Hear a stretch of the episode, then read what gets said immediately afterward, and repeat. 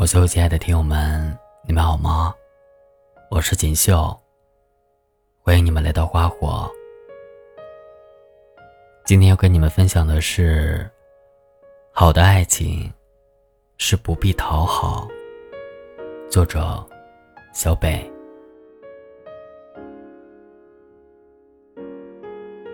我们都听过王尔德说过一句话：“爱自己，是终身浪漫的开始。”小夏最近才开始领会了这个道理，下定决心和男友分手了。前一段时间，在小夏二十五岁的生日聚会上，我们起哄撺掇小夏和男友一起唱首情歌，却见到她男友十分不情愿的推辞，最后只好作罢，尴尬收场。男友虽然只说不会唱歌。可表面上明显有几分漠然和无奈，还有全程都在玩手机回复消息的态度，让小夏的心里十分不满。我们都看得出来，小夏兴致低沉，可是她却仍然强颜欢笑，努力替男友解围，不断和我们解释说，她性格沉稳内敛，不太擅长这种社交聚会，让我们。不必太为难他，这让我不禁想起两年前，小夏刚刚认识男友的时候，好像也是类似的情形。在一次公司组织的小组活动中，小夏认识了身为组长的他。后来在我们的群聊当中，这个名字就开始频繁的出现。小夏总是夸起他身上的闪光点，就好像是一个。完美到无可挑剔的人，在一起之后，小夏对他的崇拜也愈发演化为了对自己幸运的感叹。她总是在聚餐时半句不离男友的好，认为他不仅相貌顺眼，学历很高，性格温柔，还心思细腻。也因此，即便他们在一起了，小夏还一直感慨说。不知道自己是不是拯救了银河系，才能够得到他的喜欢。可在我们这群朋友的眼中，每次看见小夏和男友的聊天记录，总会发现，一直是小夏努力找话题，主动约吃饭，而那边，却总是寥寥数语。小夏用尽全部的热情和温柔。在对待这份恋情，还在男友生日时号召我们一群朋友给他送上惊喜。可是对方给予他的，显然逊色很多。连小夏期待了许久的云南之行，他都用时间的原因推脱了好几回。我们都劝说过几次，他却始终不甘心，认为自己做的一切。总有一天，会换回一个同样在意他的人。可是，感动终究不会是喜欢。李碧华也说过：“若他爱你，不必讨好；不爱你，更加不必。如果为了维系感情而勉强自己去讨好他人。”这样委曲求全的奉献，未免会把自己压得太累。而好的感情，最重要的，抵不过相处时的舒服二字。我们熟知的爽妹子郑爽，这些年都以清纯可人的外表和善良的内心，收获了不少的粉丝。从一起来看流星雨开始，十九岁的她。得到了很多人的关注，可这样一个在千万粉丝心中如此耀眼的女孩，却总是说自己很自卑。而她也的确不是随口一说，因为她在爱情面前的卑微，的确让人感觉到很心疼，却也十分不理解。有人说，多年前她为了张翰，一度放弃自己的事业。因为感觉自己的相貌配不上对方，还整容，希望变成对方喜欢的模样。他还把与胡彦斌的恋爱小事写进了自己的书中，甚至还表示：“你变成什么样子，我都可以接受，哪怕只是想要玩玩感情，我都可以接受你的放纵。”而前段时间与张恒的相处模式。更是让许多网友大跌眼镜。在节目当中说出类似“是我身材不好，配不上你买的衣服，都是我的错，我会慢慢学的”等一连串让人感觉到无比卑微的话。而在他和张恒发生矛盾后，也一直是他主动去哄对方。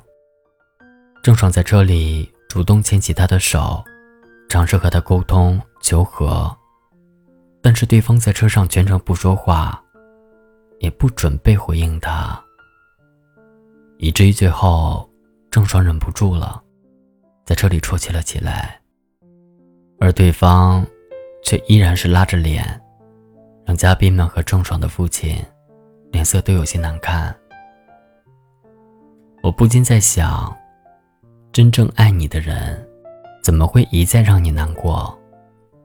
真正爱你的人，一定会让你做自己，不会让你为了爱情委曲求全，更不会令你忘记自己当初的模样。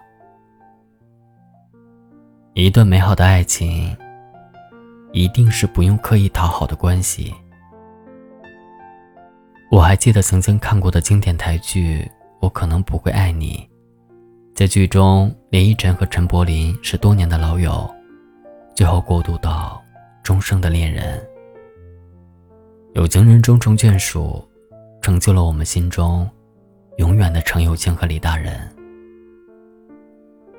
可是，在这样一段美好的爱情故事当中，还有过一个叫丁立威的男人，他和陈又青两情相悦。陈又青自学生时代就爱慕他。觉得他是男神，而后当丁立威回来找他时，他也自然是满心欢喜，与他成为了男女朋友。可是这样一段恋情并不顺利，究其原因，其实就是在分手的时候，丁立威解释的那句：“我喜欢的，是最真实的你，不是在我面前。”总是表演的你，陈友清在面对自己欣赏许久的男神，但也努力在塑造一个看似完美的恋人，去讨好、迎合他，来维系这段感情。可是这并没有让他们更好的结合，反而拥有了隔阂。而在李大人的面前，陈友清永远可以放松的做自己。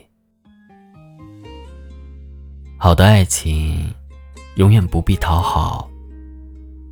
我们互相了解对方的缺点，也见过真实的彼此，却依然相爱。真正能够欣赏你的人，永远欣赏的是你骄傲的样子，而不是你故作谦卑和故意讨好的样子。真正可以细水长流的感情，便是如此。我赠你几分温柔，你亦赠我几分情谊。我们彼此相爱，从不计较索取和给予多少。所以，也愿你们遇到一份这样的感情，不需要刻意的讨好，就能够让你。收获幸福的满足感。怪自己举棋不定，鼓起勇气却又放弃，慌乱了思绪，闭上眼一再逃避。我总在每一个黑夜想你，嘲笑自己傻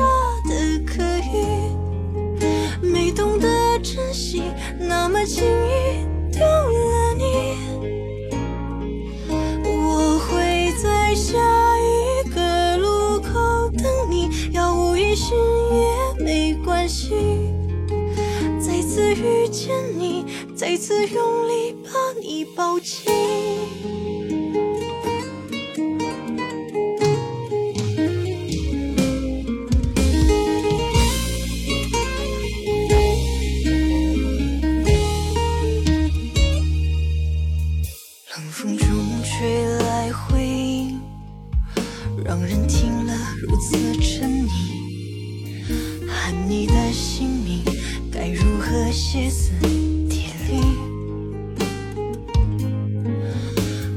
自己举棋不定，鼓起勇气却又放弃，慌乱了思绪，闭上眼一